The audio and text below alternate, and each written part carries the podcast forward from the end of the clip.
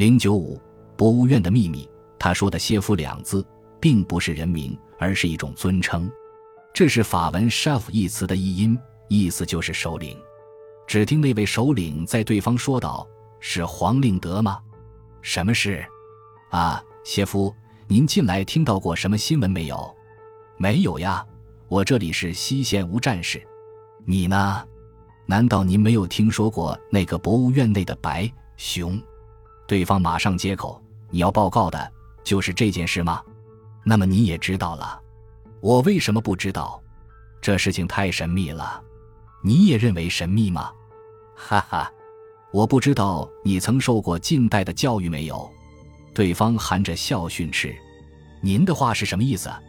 我的意思是，在一个科学的头脑中装进那种不科学的玩意是有些不适宜的。那么您是不相信这故事吗？那么。你倒相信这个故事吗？我已努力打听过一番，从各方面探寻下来，这事情好像是千真万确的呀，千真万确的，哈哈，我的好宝宝，别再孩子气吧。对方大笑起来。我问你，假如你看见一个变戏法的人在你耳朵后面摸出了一个鸡蛋，难道你也马上就相信你的耳朵后面真会生出鸡蛋来吗？好谢夫。别开玩笑，您知道这戏法的内容吗？这是烧掉一支土耳其烟的问题呀。那么，请您告诉我吧。对不起，我现在没工夫。挂大，对方把电话挂断了。青年黄令德的鼻尖又在电话架上碰到了一个软木塞，没有办法了。暂时他只能把一颗好奇心放在闷葫芦里。这问题在他脑内困扰了很久。但是过了几天，他把这件事情渐渐忘怀了。有一天，他刚从外面回到家里，忽然壁上的电话铃声响了起来。有一个带点忧郁性的声音在对方问：“喂喂，是令德吗？”“嘻嘻，有什么事？”那个跟他通话的人名字叫做钱锦清，也是红领带集团中的人物之一，同伴们都简称他为 “C.C.”。这时，他在对方兴奋地说：“你曾听到过那只白熊的事情吗？”不但听到过，我还曾为这事情而亲到出事地点访问过。黄令德说：“结果如何？不得要领。你有什么意见？我的意见吗？”黄令德笑笑：“我以为那位密斯托白，他不耐拘束，他酷爱自由，他很摩登，他会跳舞。也许不久的将来，他将穿上夜礼服，参加那些贵人们的鸡尾酒会了。别开玩笑，告诉我。”你对这件事做如何的看法？我没有什么看法，我的脑壳里面只有一团雾。你曾向谢夫提起过这件事情吗？提起过的。他怎么说？他说，这只不过是一支土耳其纸烟的问题。那么，为什么不请求他消耗一支土耳其烟？他说，他暂时没有功夫给我解释。但你为什么突然提到这件事？你不知道吗？对方兴奋地说：“这件事情最近又有了新的发展。”啊！黄令德的眼珠亮了起来，他赶紧说：“你说下去。”最近有人看到那只白熊在院东路一带出现，时间是在深夜。电话里的雨声充满着诡秘的意味。啊！院东路一带，那不就是在你的寓所附近吗？多蒙这位新闻人物旅行到了我们的区域里来，这是不胜荣幸的事。对方带着点玩笑，但是黄令德催促说：“那么这白熊的出现是谁看见的呢？据说看见的人已不止一个。描述的最神奇的是一个女人，她说她看见那只白熊披着一件大氅，在法国梧桐的树影之下负手散步。所以最近连那一百二十四号的通宵营业也受到了影响了。”对方说到这里，他问：“你知道这一百二十四号吗？”“当然。”那是院东路尽头的一个秘密赌窟，设备相当豪华。你为什么要提到它？有一个赌徒，大约从来没有到北极旅行过，也从来没有见过白熊。他在一百二十四号的附近，劈面遇到了那个白色怪物，他被这白熊吓得晕了过去，到天亮方使被人救起。因此，其余那些出入于一百二十四号的人，大家都怀了戒心。看来那只神秘的白熊。他是反对赌博的，黄令德幽默地说：“我以为那只畜生倒是一个时代的前驱者，因为他刚学会一点人样，就已懂得了掠夺。你为什么这样说？因为那个被吓的赌徒醒回来之后，发觉身上所有值钱的东西都不见了。会有这样的事情吗？”黄令德站在电话机边沉吟地说：“那么，你对这个新闻愿意继续探访一下吗？用什么方法呢？你可以到我这来里守候机会。只有守株待兔，难道还有守株待熊吗？不管待兔待熊，只问你有兴趣没有？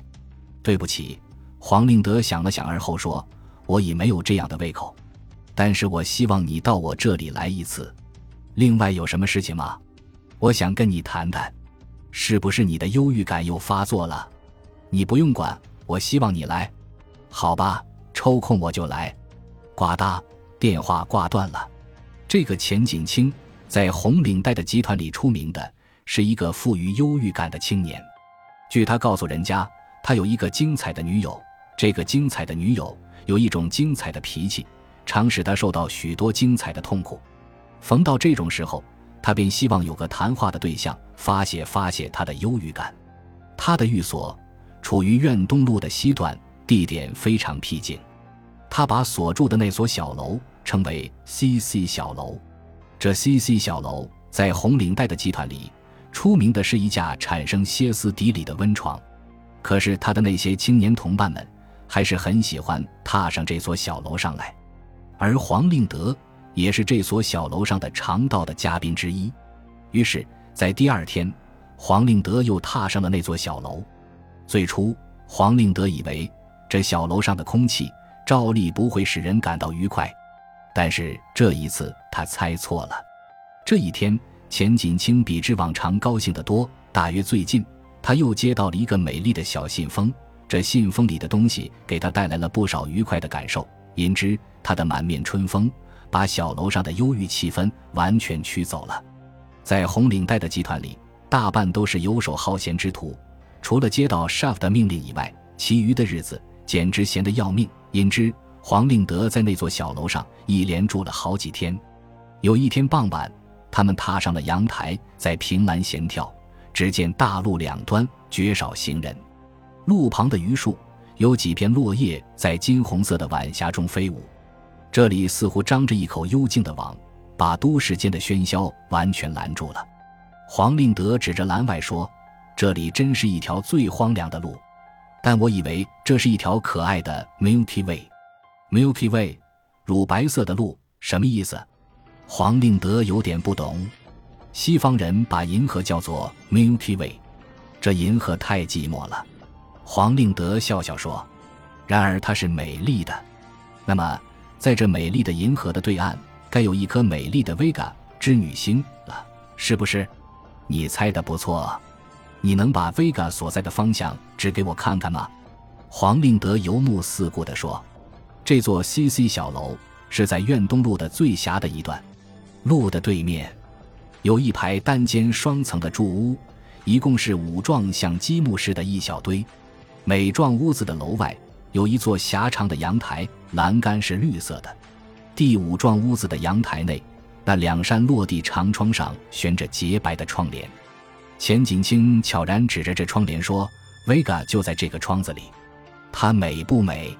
你看戏剧里所扮演的织女美不美？